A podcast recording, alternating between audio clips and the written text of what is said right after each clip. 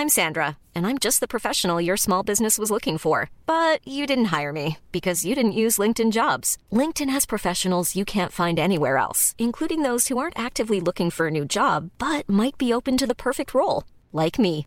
In a given month, over 70% of LinkedIn users don't visit other leading job sites. So if you're not looking on LinkedIn, you'll miss out on great candidates like Sandra. Start hiring professionals like a professional. Post your free job on linkedin.com/people today. Coralie était euh, en studio avec moi, elle cessait de me dire plus, plus, vas-y, plus fort, plus trash, plus crade, plus de disto, plus vénère, plus violent, plus de tempo. Et euh, ça faisait tourner la tête. Et en fait, euh, c'était vraiment ça, c'était les bons mots. Et je sais que sur le tournage, elle disait more blood, more blood, more blood. Elle voulait vraiment que ce soit abusé.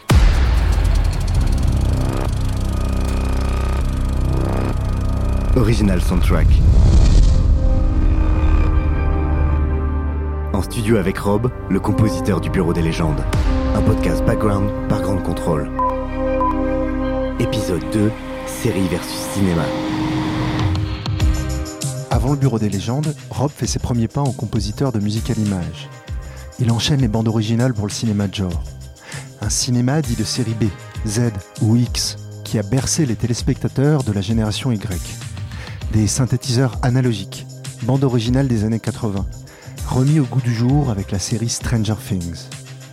Mais que ce soit pour les séries comme pour le cinéma, Rob a la même boulimie de création, avec toujours plusieurs projets en cours et un besoin vital de créer, de composer, toujours et encore plus de musique. Mais au fait, est-ce qu'on compose différemment pour le cinéma et pour une série?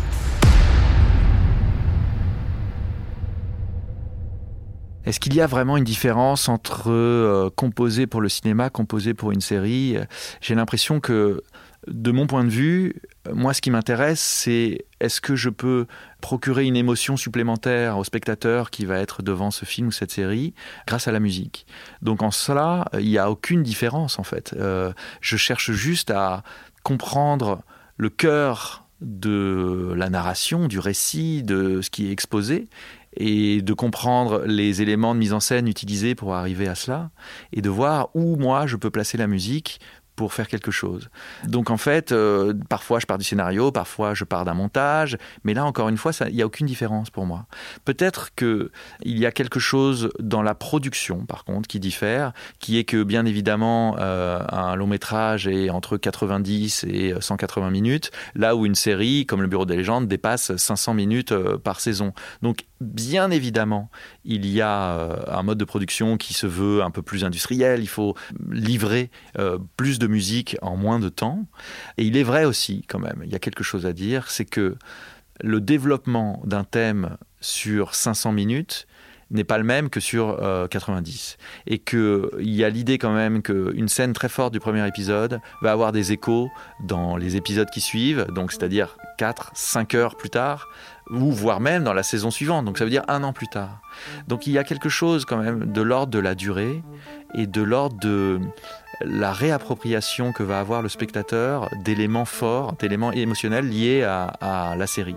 Mais je suis pas certain que ça change vraiment le rapport à la composition. En tout cas, j'essaye moi de vivre, euh, c'est d'ailleurs c'est tout simple, hein, mais de vivre l'instant présent le plus possible. Et donc finalement, au moment où j'utilise une musique sur une séquence d'un film, d'un- d'une série, euh, j'essaye d'être le plus précis, le plus, euh, le plus adéquat possible à ce moment-là, pour ce moment-là. Et je suis pas certain que je me projette dans une réutilisation euh, future. Je crois pas que ça modifie vraiment euh, ma façon de travailler.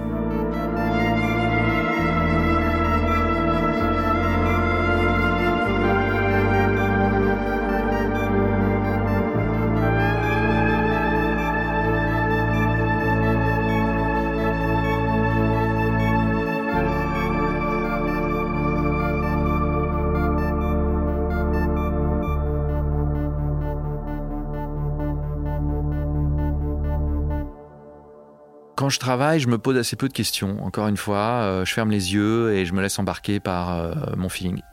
J'essaye de proposer quelque chose de nouveau, j'essaye d'aller chercher des nouvelles sonorités, euh, je me procure des nouveaux instruments, ou alors je les maltraite d'une nouvelle façon pour qu'il en sorte un son que, auquel moi-même je ne suis pas habitué. J'aime l'idée que chaque jour, il va se produire quelque chose de nouveau dans ma vie.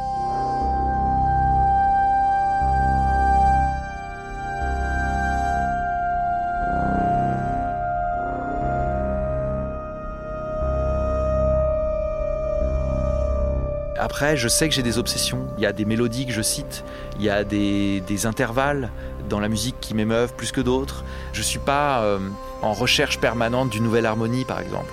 Il y a une zone dans laquelle euh, je sens que j'ai quelque chose à explorer qui m'est propre, qui est de l'ordre de l'intime, qui me regarde moi.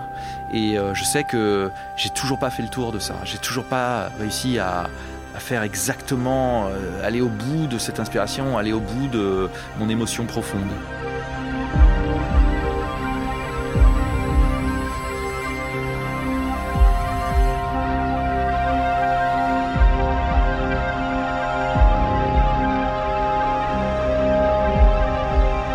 J'ai pas l'impression de m'être trop répété. Euh, j'ai de la chance parce que j'arrive à osciller euh, d'un film de genre à un film, euh, un drame sentimental, ensuite un, film d'arrêt d'essai, ensuite un blockbuster, et ensuite une série. Et donc j'arrive à renouveler mon inspiration.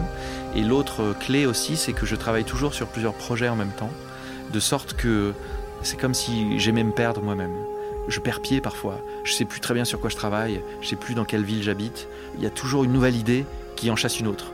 Et je suis jamais à court d'inspiration parce qu'il y a toujours une nouvelle scène, il y a toujours une nouvelle idée, il y a toujours une nouvelle note, il y a toujours un nouveau film qui vient me rappeler que j'ai encore quelque chose à faire, j'ai tel synthé que j'ai envie d'utiliser, j'ai envie, j'ai entendu une musique qui m'a ému, j'ai envie de comprendre pourquoi, j'ai envie de la rejouer. voilà, il y a toujours quelque chose à faire.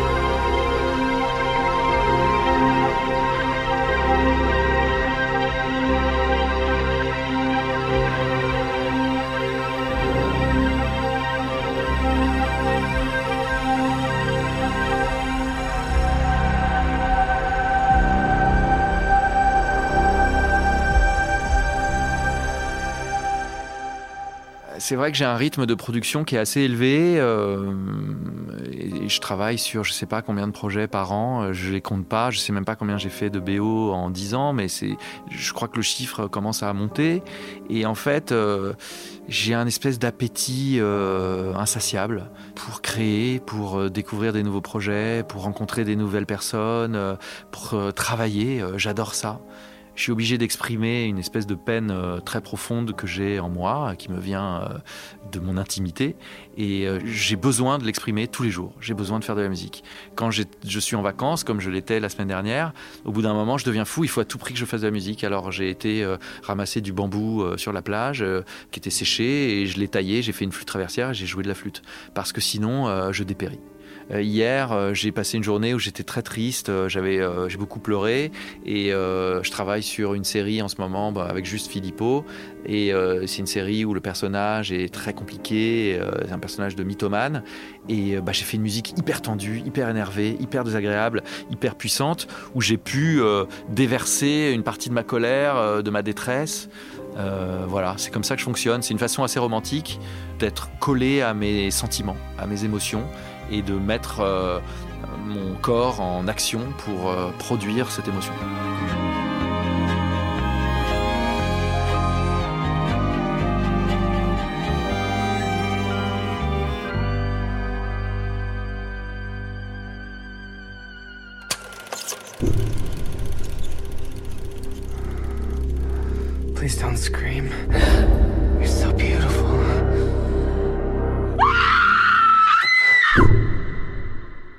Alexandre Aja m'a contacté il y a très longtemps déjà. Euh, à l'époque, c'était pour travailler sur Maniac. Il me semble que c'était dans 2010 quelque chose, je sais pas, je compte pas très bien. Mais euh, je sais qu'il avait entendu Belle Épine et qu'il avait repéré cette musique un petit peu influencée par euh, Tangerine Dream, par Popol Vuh, voilà, par tous ces groupes des années 70 que j'adore. Et donc il m'a proposé Maniac, donc un remake du film des années 80 du même nom. Et on s'est mis à travailler ensemble et on a eu une espèce de coup de foudre artistique euh, réciproque. Et euh, tout s'est passé comme dans un rêve. C'est-à-dire, il m'envoyait des images, il tournait à Los Angeles, il me les envoyait la nuit, je travaillais le lendemain matin, je lui renvoyais, il adorait, il me renvoyait. Et en fait, on était en fusion artistique totale et on ne s'est jamais quitté depuis.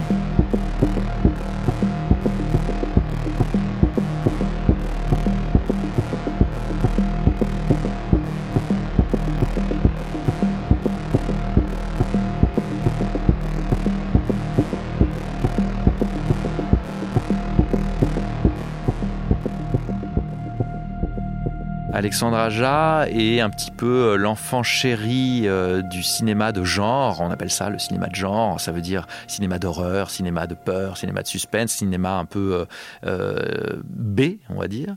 Et puis, il est français et il a fait carrière aux États-Unis. Donc, c'est pour ça qu'il a rayonné. En fait, il avait fait un premier film en France qui s'appelait Haute Tension, qui n'est pas son premier d'ailleurs, deuxième film. Mais en tout cas, c'est Haute Tension qu'il a fait repérer. Et puis, très vite, il est parti tout de suite aux États-Unis après et il a fait La colline à des yeux, un remake de Wes Craven qui a fait sensation. Et puis il a enchaîné avec Piranha 3D. Et euh, c'était des tels succès euh, box-office que en fait ça l'a, bah, ça l'a fait exploser là-bas. Et c'est devenu vraiment, ouais, c'est ça, le, le c'était la French touch du cinéma de genre, quoi. C'est-à-dire là où les Daft Punk cartonnaient, bah, il y avait Alexandre Aja pour le cinéma de genre. Et euh, ça l'a porté jusqu'à aujourd'hui. Il doit en être à une dizaine de films maintenant. Mais effectivement, euh, Oxygène est arrivé. Euh, c'est donc son dernier film. Ça remonte déjà quand même à il y a deux ou trois ans. C'était le film du confinement euh, d'Alex, qui est donc un parfait film de confinement puisque c'est une femme enfermée dans une boîte pendant une heure et demie. Bah, on a retrouvé cette passion commune qu'on a pour la musique électronique, pour les sons de mélotron, de synthétiseurs, les boucles, etc. Et pour aussi un goût de l'expérimentation entre la fusion entre la musique électronique et l'orchestre, qui est quelque chose qu'on apprécie tous les deux et qui est très utilisé maintenant dans tous les blockbusters et partout au cinéma. Il y a quelque chose de très fort entre Alex et moi. Je pense qu'on a tous les deux un esprit euh, très enfantin. Je pense qu'on est tous les deux très connectés à l'enfant qui vit toujours en nous. Et donc on a un côté à la fois très ludique, très romantique, très naïf. Et en même temps, on aime se faire peur comme euh, font les enfants. Et euh, je crois que ça nous réunit euh, beaucoup et que c'est toujours une joie de travailler avec lui. Et d'ailleurs, j'étais ce matin même avec lui pour travailler à son prochain long métrage.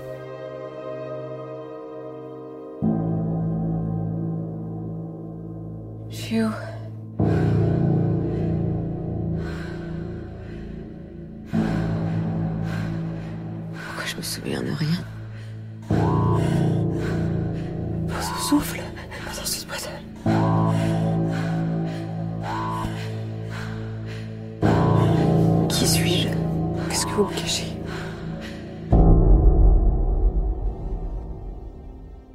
Pour Oxygène, bon, il était évident que c'est un film conceptuel. Il y a un personnage, pas deux, il y en a un. Et il n'y a pas deux lieux, il y a un lieu, c'est une boîte. Donc en fait, c'était un vrai défi de mise en scène, déjà pour Alexandre, et moi je sais que je suis un collaborateur à la mise en scène quand je fais la musique. Comment on va faire pour raconter une histoire sans bouger Comment on va faire pour maintenir le spectateur en haleine? Comment on va faire pour euh, avoir des émotions? Donc j'ai dû aller euh, dans une sorte de musique extrêmement emphatique. Donc il y a des moments très très, euh, comment dire, grandioses. Il y a des moments où ça part très loin dans une orchestration immense. Il y a 60 musiciens, il y a des chœurs, il y a quelque chose de voilà de d'immense, de presque wagnérien. Et puis il y a des moments au contraire extrêmement minimalistes, étouffants, avec juste des textures désagréables, des des pulsions euh, comme ça répétitives, des rythmes qui s'accélèrent, euh, des sons étouffés, filtrés, qui font plus euh, penser à ce qui se passe à l'intérieur du corps, au battement cardiaque, au sang qui afflue, aux montées de stress, aux sueurs froides, voilà, des choses comme ça. Donc il y a cette espèce d'ambivalence en permanence entre une vie intérieure extrêmement contrainte et un espèce d'extérieur, un ailleurs conceptuel qui serait infini, immense comme le cosmos.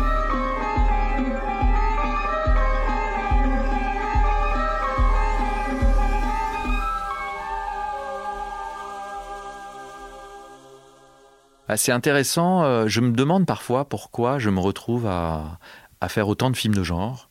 Euh, je me dis, est-ce qu'il y a quelque chose de particulièrement lugubre ou inquiétant euh, dans ma musique que les réalisateurs ont repéré et pour qui appelle quelque chose? Je ne sais pas. Je pense que j'ai sans doute une facilité à me connecter à mes émotions profondes et à aller chercher les endroits où j'ai mal.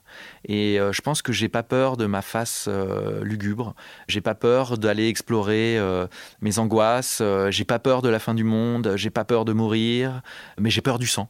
Et j'ai peur. je sais m'émouvoir. Donc ça, je pense que hum, ça fonctionne bien avec le cinéma de genre. Je crois aussi que hum, il y a un âge d'or du cinéma de genre qui utilise énormément les synthés. Alors évidemment, on pense à John Carpenter, qui est vraiment un des maîtres et du cinéma de genre et de la musique, puisqu'il faisait la musique de ses films lui-même. Et donc lui, il y a cette sonorité qui est très à la mode maintenant.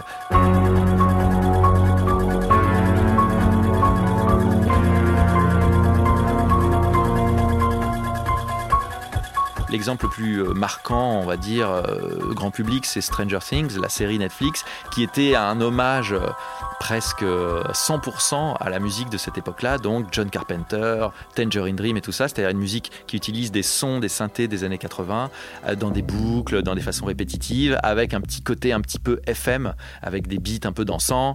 Et il y a des artistes comme Kavinsky, par exemple, qui se sont adonnés aussi à jouer sur ces codes-là et à jouer justement entre la musique de film d'horreur, la musique de hard FM etc.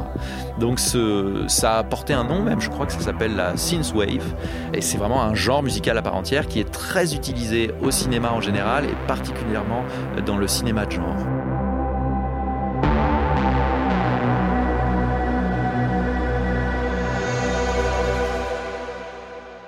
Moi, c'est une musique qui m'a bercé, évidemment, puisque je suis né en 78, donc j'ai grandi dans les années 80.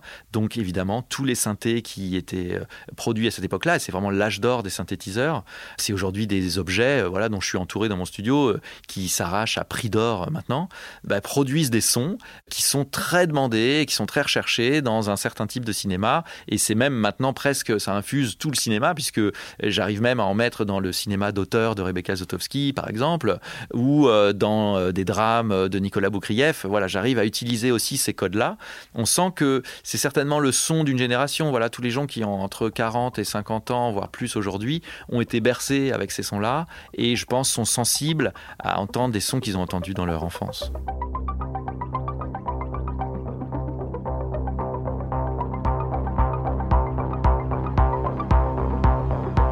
Ce que j'aime particulièrement quand je travaille pour un cinéma dit de genre, bien que le nom me, laisse un peu perplexe, parce que ça veut tellement tout et rien dire à la fois, disons le, cinéma d'horreur le cinéma de suspense, ce que j'aime, c'est qu'il faut, d'une manière générale, en faire trop.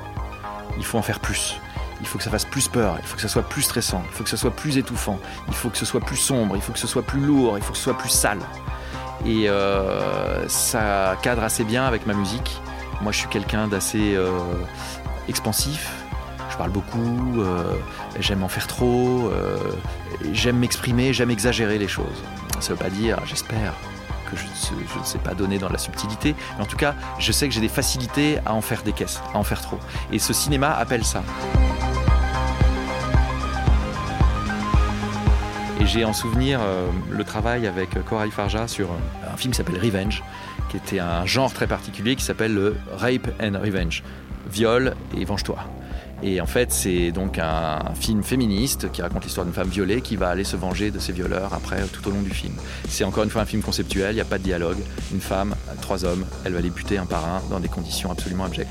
Et je me souviens que Coralie était euh, en studio avec moi elle cessait de me dire plus, plus, vas-y, plus fort, plus trash, plus crade, plus de disto, plus vénère, plus violent, plus de tempo.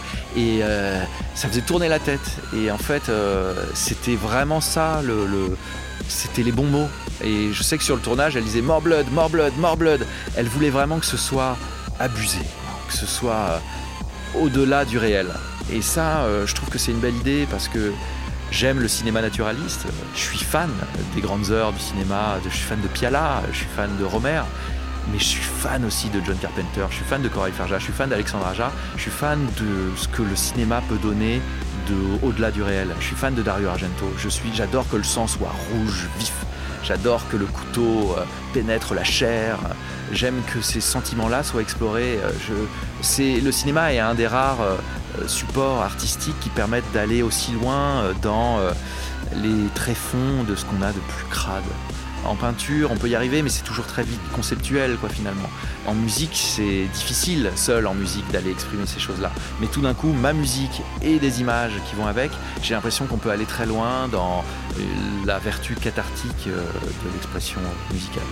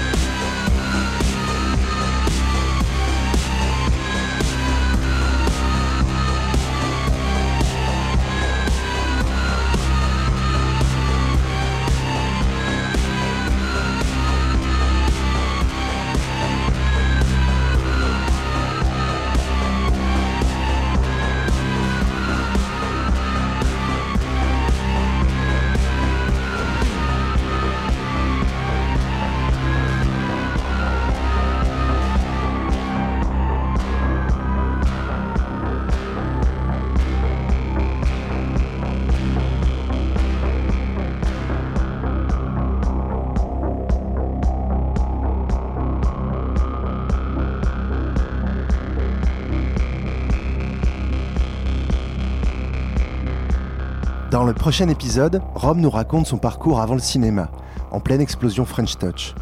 De ses premiers albums expérimentaux aux tournées mondiales avec Phoenix. À suivre.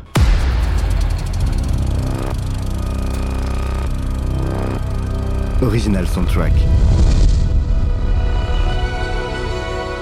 En studio avec Rob, le compositeur du Bureau des légendes. Un podcast background par Grande Contrôle. Écrit et présenté par Nicky DeMiller, rédaction en chef Christophe Payette, réalisation Malo Williams.